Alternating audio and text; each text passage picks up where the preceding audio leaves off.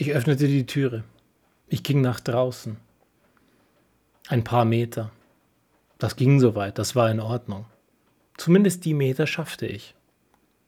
Ich bin in Richtung Brücke gegangen und unter der Unterführung bei uns in Freising damals durch. Auf die andere Seite. Soweit fühlte ich mich an dem Tag ganz gut. Ich war zuversichtlich. Heute ist der Tag, an dem ich das Blatt drehen werde. Ich werde zurückkommen, ich werde mich zurückkämpfen und es wird funktionieren. Ich werde jetzt einige Meter laufen, danach werde ich zügiger laufen, vielleicht fange ich's Joggen an. Ich war euphorisch. Ich war mir ganz sicher, das wird klappen. Ein Schritt nach dem anderen.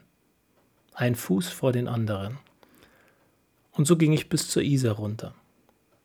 Ging auf meine normale Joggingstrecke, die ich früher immer gelaufen bin, und machte meine Meter einen nach dem anderen. Auf einmal, nach einiger Zeit, zog es mir die Füße unter den Beinen weg. Ich brach zusammen. Was ich nicht wusste war, dass mein Frühwarnsystem nicht mehr funktionierte. Als Kampfsportler aus den historischen Jahren damals, wo ich noch jung war, so lang war es ja noch gar nicht her, weiß ich und wusste ich ganz, ganz genau, wie weit ich gehen kann, wie weit ich mich belasten kann, wie lange mich jemand würgen kann, wie lange gehebelt werden kann, bevor ich ohnmächtig werde, bevor der Arm ein dauerhaftes Problem haben wird oder zumindest ein zeitweiliges und wie weit ich laufen kann, wie weit ich joggen kann, ohne dass ich Schwierigkeiten bekomme. Auf einmal die Beine weg. Einfach umgekippt. Es ging nicht mehr. Und dann saß ich da. Ich konnte nicht mehr hoch, ich konnte nicht mehr aufstehen. Ich war frustriert am Boden und fragte mich, Scheiße, was ist passiert? Wann hast du eigentlich verpasst, dass es gerade nicht mehr funktioniert? Ich wartete. Ich dachte mir, rufe ich zu Hause an? Sage ich Bescheid, lasse ich mich abholen? Mir war klar, ich wollte nicht zu Hause anrufen. Ich wollte mich nicht abholen lassen, weil genau dann eins wieder passieren würde. Ich würde Menschen, die mir wichtig sind, Sorgen bereiten. Das wollte ich nicht. Also wartete ich, saß da, sah dem Fluss beim Laufen zu und wartete ab. Nach einiger Zeit ging es mir ein bisschen besser. Nach weiteren fünf Minuten schaffte ich es zurück auf die Beine. Ich ging langsam zurück nach Hause, frustriert, weil ich es nicht einordnen konnte und weil ich mir nur dachte, ich habe ein besseres Gefühl gehabt. Es war mir klar, heute wird es anders. Es wird besser werden und heute ist einer dieser Tage, wo es besser wird und nicht schlimmer. Gefühlt hatte ich jeden Tag einen Tag, wo es einfach nur schlechter wurde. Nicht in die richtige Richtung sich wandelte, auf irgendeine Art und Weise wieder ein gutes Gefühl zurückkam. Ich wollte genau so einen Tag haben, dass ich gesagt habe, da ist jetzt dieser eine Tag, heute wandelt es sich und jetzt geht es wieder aufwärts. Nur leider passierte genau das nicht. Zurück zu Hause sagte ich, dass es eigentlich soweit ganz gut lief aber ich ganz schön platt bin und legte mich auf die Couch zurück. Ich schlief ein bisschen und gefühlt war es in Ordnung. Am nächsten Tag versuchte ich es erneut, weil ich mir dachte, naja gut, wenn das so ist, dass du es nicht spürst, vielleicht spürst du nicht genau in dich rein. Vielleicht schaust du nicht genau hin und vielleicht merkst du die Frühindikatoren nicht, dass es eigentlich doch besser werden könnte. Oder dass es zumindest da ist, dieses Gefühl, dass du immer in einer totalen Souveränität an deiner Seite hattest, dass du wusstest, wann du aufhören musst. Also Türe auf und wieder raus. Diesmal in Richtung Marktplatz, weil ich mir dachte, naja gut, vielleicht war es auch einfach zu weit, an die Isar runterzugehen, dort den Weg zu laufen und alles. Vielleicht ist es sinnvoll, in die Stadt zu gehen, das ist gar nicht so weit. Also ging ich in die Stadt. Ganz gemütlich, bedächtig, einen Schritt nach dem anderen. Es war Wochenmarkt, es war Mittwoch. Ich lief über den Markt. Doch leider, auch dieses Mal, flog ich von den Beinen. Ich brach zusammen. Und zwar mitten im Weg. Ich hatte keine Chance, mich auf irgendeine Art und Weise auf die Seite zu schleppen. Ich saß einfach in der Mitte vom Weg und saß da eben. Ich konnte noch nicht mal sagen, dass es mir schlecht ging. Ich konnte noch nicht mal irgendwas zum Ausdruck bringen, weil meine Kraft dazu nicht gereicht hat. Der Kopf war da. Ich konnte alles formulieren nur ich konnte es nicht sprechen. Und wie das so ist, wenn da so ein Typ mit knapp 30 Jahren da sitzt, der fast zwei Meter groß ist, der so weit in Ordnung gebaut ist aber der ein bisschen gelb ist und eigenartig aussieht, fällt das den Leuten nicht auf. Die denken sich einfach nur, was für ein Bekloppter sitzt da mitten im Weg.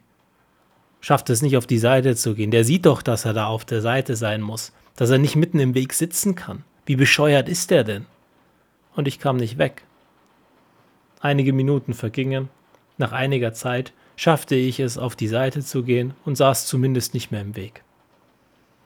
Ich wartete noch ein bisschen, dann ging's wieder. Ich ging wieder nach Hause. Auch das erzählte ich zu Hause nie. Ich glaube, wir haben bis heute nicht drüber geredet. Steffi, falls du das hörst, tut mir leid, dass ich es damals nicht gesagt habe. Ich wollte einfach nicht, dass du dir Sorgen machst. Ich dachte, wir haben damals genug Ärger gehabt und genug Probleme gehabt. Es war auch irgendwie so kurz davor, dass Mia auf die Welt kam. Ich wollte einfach nicht großartig drüber reden. Zu Hause angekommen, schaltete ich mal wieder den Fernseher ein. Es lief seichtes Programm. Es lief ein schöner romantischer Film. Auch den kannte ich schon. Ich guckte ihn erneut an, weil ich mir dachte, auf eine Art und Weise fand ich ihn damals toll und ich finde ihn auch heute sicherlich noch positiv. Also gucke ich ihn mir an, weil ich weiß eins, was Schockierendes passiert dort nicht. Naja, doch erneut falsch. Weit gefehlt. Was ich auch nicht wusste, ist, dass nicht nur irgendwelche Zombies und Tatortsituationen mich auf irgendeine Art und Weise in Panikattacken versetzen und mir Stress bereiten. Nein, weit gefehlt. Auch romantische Situationen, die auf irgendeine Art und Weise ein bisschen herzlich waren, ließen mich weinend zurück. Wie ein Schlosshund weinen.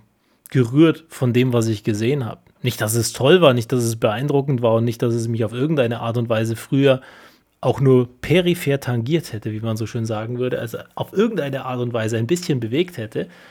Nein, auf einmal saß ich da und weinte und ich wusste gar nicht wieso. Ich habe es einfach nicht verstanden.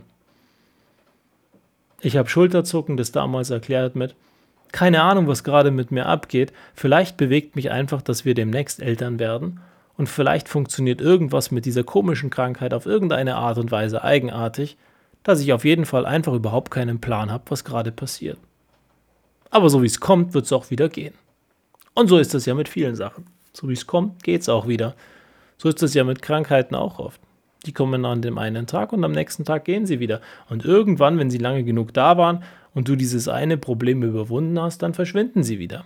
Oder wie ich mal in einer der Folgen in Staffel 1 sagte, Bruce Lee sagte mal, Schmerz geht dann, wenn er es geschafft hat, dir die Dinge beizubringen, die er dir beibringen wollte. Vielleicht war ich einfach noch nicht an dem Punkt, dass mein Schmerz und meine Krankheit gehen durfte, weil ich noch nicht das gelernt hatte, was ich lernen sollte. Nur wie soll ich was lernen, was ich lernen soll, wenn ich gar nicht weiß, was ich lernen soll und wenn ich zu allem Überfluss zu Hause sitze und es vielleicht dort gar nicht lernen kann? Naja, war wohl klar, dass die Suche weitergehen muss. Also Heilpraktiker wieder, wieder versuchen, wieder ein bisschen Besserung spüren. Naja, irgendwie ist es ein bisschen besser geworden. Das Gefühl war ganz gut. Und dann kam unsere Tochter auf die Welt. Und es war dieses eine Wochenende, nachdem mit der Tochter alles drunter und drüber gegangen ist. Sie kam auf die Welt, es gab Sauerstoffsättigungsabfälle damals, sie musste ins Kinderklinikum, meine Frau war in Freising in der anderen Station. Ich wurde hin und her gependelt von meinen Eltern mit dem Fahrzeug, weil ich selber nicht mehr fahren konnte. Tagsüber war ich bei unserer Kleinen und nachts bei meiner Frau.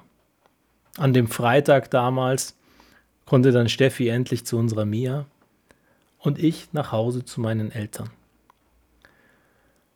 Da war dann dieser eine Tag, vor dem ich Panik hatte.